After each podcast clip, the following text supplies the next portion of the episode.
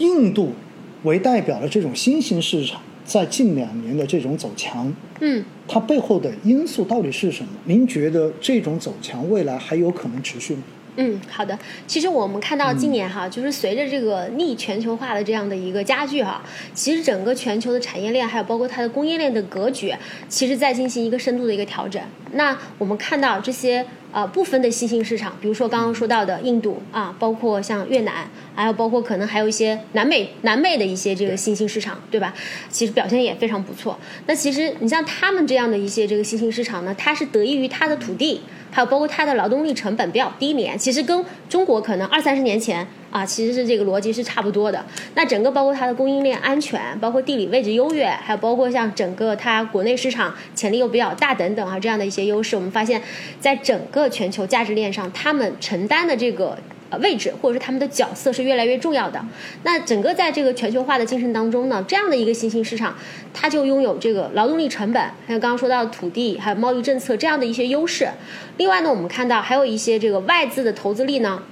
投资力度呢也是在加大。那也带动了这些呃国家的这个国内的一些就业，包括他们的一些基础设施呀，然后外汇储备啊，可支配的一些收入啊，城镇化等等啊，这样的一些这个进化。那整个其实间接也好，或者是说直接也好，其实是促进了整个经济体的一个经济增长的。但是呢。啊，这些市场其实在这个全球化的进程当中呢，其实也是存在啊一些风险的。那比如说呢，像这个吸引中低端的这个产业链，然后包括像经济附加值比较低，然后包括像整个环境代价比较大等等哈。那其实它未来一样。像我们啊，到现在这个阶段，要面临整个产业链的一个升级带来的一些挑战啊，包括环境保护等等一系列的一些问题要解决。但是呢，呃，总而言之，那在这个快速发展的过程当中呢，只要坚持正确的这个革新和开放的一个政策，那其实就值得这个长期去看好啊。嗯，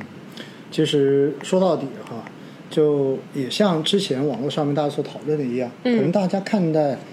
越南跟印度市场的话，就说是上世纪九十年代。我国的那种环境，对吧？对，因为他们也是劳动密集型，然后现在人力成本是比较低的，对。所以的话呢，在刚刚好，我们在这几年的话又处在一个产业升级的过程。嗯。中国因为原来就是世界工厂嘛，对。那在我们的人力成本开始上升的这个过程中间，以及我们主动的这种产业革新的情况之下，那确实是有很多劳动密集型的产业，然后我们肉眼可见的哈，往东南亚。往南美洲，对吧？对，然后去转移。嗯，因此呢，在承接了这些之后呢，自然短期之内对于他们的国内经济就是一个促进的一个效果在。嗯，而且呢，在过去的这几年，我们知道，一方面是疫情的原因，一方面呢也是中美博弈的这种原因。嗯，然后使得就是国际上，尤其是西方国家哈，对于所谓的产业链的这一个安全，然后。有更多的这种考量，嗯，因此在这种情况之下呢，就像万雄刚才讲到的，就是国外的这种投资，嗯，那其实对于这些市场的这个投入，嗯，其实进去的这个速度也是在加快的，对，因此呢，多方面的原因哈，说到底，大家发现没有，股市涨得好，最后还是。取决于一个最基础的，就是大家对它未来的发展，对它未来的经济，对对吧？你到底是不是有一个正面的预期？嗯，有了这种预期之后，那 OK，你觉得这个事情可以持续，那么市场的这一个看好也可能呢，你就可以持续。嗯，但是我会发现一个特别好玩的事情，就是。当讲到这些的时候，哈，大家都觉得嗯有道理。但是回过头来看中国 A 股的时候，大家就觉得哇，这个道理不成立，对吧？经常会有人这样子想的。其实我们就说，这叫当局者迷哈。你在这个中间，原因很简单嘛，就是当这些市场以前不好的时候，实际上你也没去关注，你关注它都是因为它走得很好的时候，然后你才关注它，对吧？对对。而 A 股不一样，因为你一回头，你天天就在这里，天天打开就是 A 股，尤其是。现在很多投资人，年轻投资者说父辈的时候，对吧？然后当时投就是三千点，结果到了现在，发现自己投还是三千点，于是的话就有很多痛苦的这种故事哈，会聊过来。那既然刚才呃万强总说到哈，实际上未来可能针对这些新兴市场的话，依然还有机会在，对不对？嗯。但是呢，大家真正的说自己要跳出去去参与到这些市场的投资，嗯，大家其实觉得风险还是不小的，嗯，大家也没有。很难找到一个合适的方式去参与。嗯，那如果对于普通投资者要去参与的话，嗯什么样子的方式可能会比较合适呢？嗯，那其实我们发现，就是像呃 QD 类的产品啊，其实还是呃目前我们看到种类还是非常的丰富的。嗯，包括像印度和越南这样的主呃这样的新兴市场，其实这样的产品我们也是有的。呃，那像刚刚也说到，我们要注意一下，就是说这个呃产品是有，但是呢，确实这一类的市场呢，我们发现就是。它确实，它的可能波动会相对比较比较高一点。那其实这一块呢，我们对去投资的这个标的的这个市场的风险收益特征还是要有所了解的。而且呢，就是这个刚刚说到的它的经济运营的逻辑，然后包括它投资的逻辑，你是还是要先了解啊，你要先把这一块理顺了，你才能去做这个配置和投资。那其实呃，整体来讲呢，就是这一块其实确实我我觉得还是有一定的这个配置价值的。而且呢，就是整个来讲呢，呃，我觉得也要跟投资者的这个风险偏好去匹匹配。如果你的风险偏好呃跟它的这个波动是相匹配的呢，那这一类市场其实也是可以纳入到你整个的这个投资框架当中来啊。那当然了，就是通过这个基金的配置啊，其实是一个很好的一个呃一个途径吧啊，对。其实万琼总这一段算给大家提了一个醒啊，为什么呢？因为在过去我们这么多年下来，看的最多的就是，就像我刚才说的那句话一样，大家关注什么，一定是因为它过去这段时间涨得很好，对对对，所以大家才去关注。但是我们做投资，不能够是因为它过去这段时间涨得好，所以你才决定去投它。